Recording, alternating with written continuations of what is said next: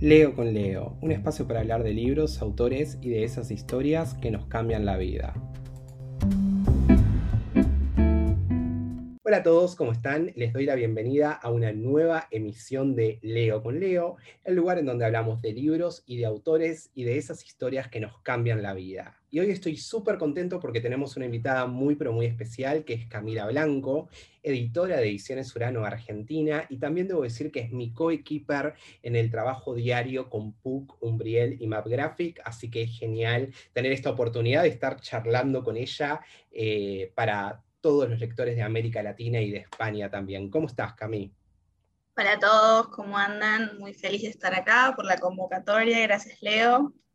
Era, era, por fin el momento de que me toque charlar con vos. Tal cual, de alguna manera teníamos que charlar en algún contexto más público, si se quiere, aparte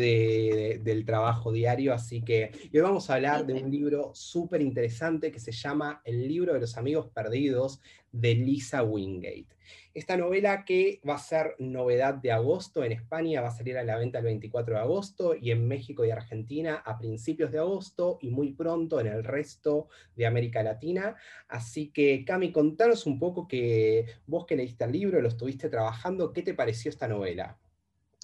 Bueno, eh, yo me ocupé un poquito de la edición y la corrección del libro. La verdad que me pareció una historia maravillosa, espléndida realmente, es un libro que te atrapa desde el principio hasta el final.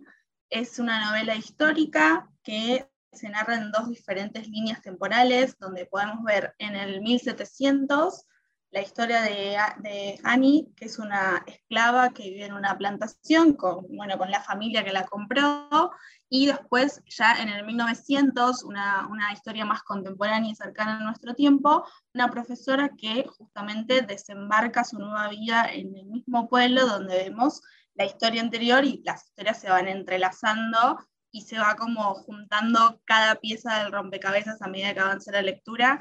Es un drama con tintes de realismo porque la, la autora se basó como en esta eh, historia personal de los amigos perdidos, que son anuncios que se hicieron en periódicos de Estados Unidos después de la guerra de secesión en el sur de Estados Unidos, en toda la zona de Texas y Luisiana, y eh, narraba básicamente los pedidos de los esclavos que fueron vendidos en esa época de encontrar a sus familias, porque fueron todos separados, vendidos por diferentes esclavistas, y es una historia realmente muy cruda y, algo que no, se puede entender o no se puede creer en este momento que haya sucedido realmente porque nosotros lo tenemos muy lejano ahora. Tal cual, tal cual, pero creo que está buenísimo que haya libros en esta línea, como que nos den un vistazo a cómo eran las cosas hace 200, 300 años y que de alguna manera se le dé voz a todas estas personas que fueron silenciadas durante tanto tiempo. Exacto, de hecho, mismo en el desarrollo del libro se, ve como la cruda verdad de lo que vivían los esclavos, de, la desigualdad racial y social que había en la población en ese momento, de, bueno, una persona negra de color no era nada en la sociedad, era el último eslabón y se, se, da cuenta de cómo vivían, de que no tenían una cama, quizás se hacían una camita, un lecho con paja y ahí dormían no, tenían casi comida, eh, no descansaban porque trabajaban sin cesar de sol a sol, el único día que podían descansar era el domingo, y usaban para ir la iglesia porque es un pueblo que, ante todo, nunca perdió la fe, sí tenían la esperanza de en algún momento poder ser tratados como el resto de la sociedad, y obviamente eh, adoraban a su Dios. Y a mí particularmente del comienzo del libro hay algo que me llamó mucho la atención, que es este sentido de pertenencia. Esto no es ningún spoiler, así que no se preocupen, pero en el primer capítulo, cuando madre e hija están por separarse y también con, una sobrinita, se reparten como las cuentas de, de un collar con la idea de el día de mañana, cuando pasen muchos años, reconocerse gracias a esas cuentas. ¿no? Y, aparte este collar viene de, un ancestro de África, el sentido de familia, de comunidad que hay, también me pareció algo súper fuerte y muy bien logrado. Claro, porque si bien a ellos los, trajeron de África, los, colonizaron, eh, y no, no perdían la esperanza de volver a encontrarse con su familia,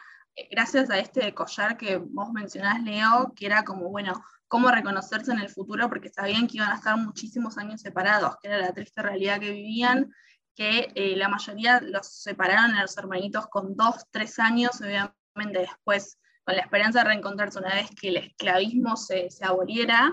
se iban a reencontrar de adultos de a 40, 50 años o de hecho familias que nunca pudieron reencontrarse y por eso se hizo todo esto de eh, los anuncios de los amigos perdidos, de cada uno buscando a un amigo, un padre, una hermana, un tío, lo que sea que pudiera reconectar con, con sus orígenes. Y retomando lo que decías al comienzo, lo que me parece también súper relevante es que es una historia basada en hechos reales y estos anuncios son réplicas. Y contanos un poco cómo trabajó la autora, que hay una nota de autora al comienzo, el tema de las distintas voces, las cuestiones gramaticales y ortotipográficas con respecto al habla de todos los esclavos. Sí, esto es, es importante aclararlo porque tiene como esa, esa magia de, lo que hizo la, traductora con esta historia, porque había que mantener el dialecto que tenían ellos, que como mencionamos antes venían de África y tenían una forma de hablar muy particular de la gente no escolarizada, porque ninguno obviamente fue, fue a la escuela o recibió ningún tipo de educación, a diferencia de sus amos, los esclavistas, que sí tenían como otro tipo de educación y utilizaban otro, otro vocabulario. Entonces, había que diferenciar en la traducción, que muchas veces se pierden cosas del inglés al español, pero tratamos de mantener lo, mayor posible esta diferenciación y estas diferentes voces de cómo hablaban en realidad las personas de color en ese momento, así como también cómo hablaban en 1987, que es una de las dos líneas temporales, que también eh, narra la historia de una profesora que empieza una nueva vida en un pueblo del sur y se topa con también una desigualdad social importante porque se relaciona con un pueblo bastante humilde, con los chicos que, si bien van al colegio, eh, muchos no tienen para comer quizás y la única, la única forma de alimentarse era con la vianda del colegio y también tenían su dialecto particular que muchas veces da como medio un embrollo de entenderse entre profesores y alumnos. Tal cual, tal cual. Y creo que en una novela de vuelta que trata de dar cuenta de hechos históricos, para nosotros a nivel editorial era súper importante poder mantener esta esencia, ¿no? Que como dice Cami, muchas veces es muy complicado porque no nos olvidemos que el libro fue concebido originalmente en inglés y estos esclavos originalmente hablaban en inglés, nosotros hicimos una adaptación de esto al español con distintos dialectos que hay dentro de la lengua hispana, de distintas formas que se hablan dentro de España, de un poquito de Latinoamérica, de manera que se pueda hacer eh, un paralelismo a estas formas de... Mm, de hablar, que creo que es algo que también puede pasar hoy por hoy en nuestra sociedad, yendo a sectores de, la ciudad o, del país donde hay gente menos escolarizada y que habla de otra manera, versus las grandes ciudades donde quizás está la mayor población escolarizada y tienen otro tipo de dialecto o incluso de expresiones y frases que pueden usar en la escuela, ¿no? Totalmente, sí, sí. Y acá se, es muy notorio eh, esa diferencia porque se, ve a lo largo de todo el libro cómo un personaje mantiene su misma voz y el mismo dialecto y la misma esencia desde el comienzo hasta el final, y cómo se diferencia con el resto de los personajes. Como que, bueno, yo puedo reconocer que está hablando ella porque sé que habla de esta manera y siempre se mantuvo de la misma forma y, y es fiel a sus orígenes. Tal cual, tal cual. Creo que ahí también la traductora tuvo un gran mérito y un gran trabajo de investigación, porque creo que esto es algo también que se ve mucho en todo lo que es literatura afroamericana. Eh, es un trabajo que siempre está muy marcado el tema de las voces, así que bueno, desde ahí tratamos de ser lo más fieles y transparentes eh, con las limitaciones propias que nos da que sea en otro idioma, pero bueno, tratamos de hacer mucho trabajo desde ese lugar. Y hablando un poco más en detalle de antecedentes de este libro, bueno, Lisa Wingate es una autora muy conocida en los Estados Unidos, eh, ya tiene otra novela publicada en español, por acá no tengo el título, pero sí les digo que ya tiene otra novela publicada, no por nosotros, pero sí tiene otro libro en español, y todos sus libros tienden a ser un boom de ventas, eh, pero no solamente porque se apoye en algo estrictamente comercial, sino porque retoma hechos históricos sumamente importantes y relevantes, no solo para la sociedad estadounidense, sino para todo lo, para la memoria mundial, ¿no? para el concepto de historia a nivel mundial, de hechos que, que fueron marcando la historia del mundo y de las sociedades. Así que, y bueno, el libro de los amigos perdidos vendió más de 200.000, 250.000 ejemplares en los Estados Unidos, estuvo durante meses en la lista de los más vendidos del New York Times, así que estamos súper contentos de, de, tener tanto este título como darle la bienvenida a Lisa Wingate a Umbriel y ojalá podamos seguir trabajando con ella durante más tiempo con sus próximos proyectos. Totalmente, es muy importante que, que estas voces que fueron silenciadas y que hoy en día quizás tal vez en algunos sectores también siguen siendo silenciadas, tengan como este, este boom y este éxito, que la verdad es un libro que es muy bueno, está muy bien escrito, muy bien narrado, muy bien pensado desde esta parte real de los anuncios, por lo cual yo creo que a cualquiera que, que comience a leerlo lo va, lo va a enganchar desde el principio. Y otra cosa interesante que me parece de esta novela en particular es que no tiene como un público objetivo en términos de edad. Yo creo que lo puede disfrutar alguien que tiene veintipico de años, lo puede disfrutar alguien de sí. 40, 50, 60, en fin, es una historia eh, como, como que cruza todas las generaciones de alguna manera, ¿no? Sí, sí, tal cual. Es como medio atemporal porque no, no apunta a un público directo, sino que tiene un poco de drama, un poco de, de esta, de,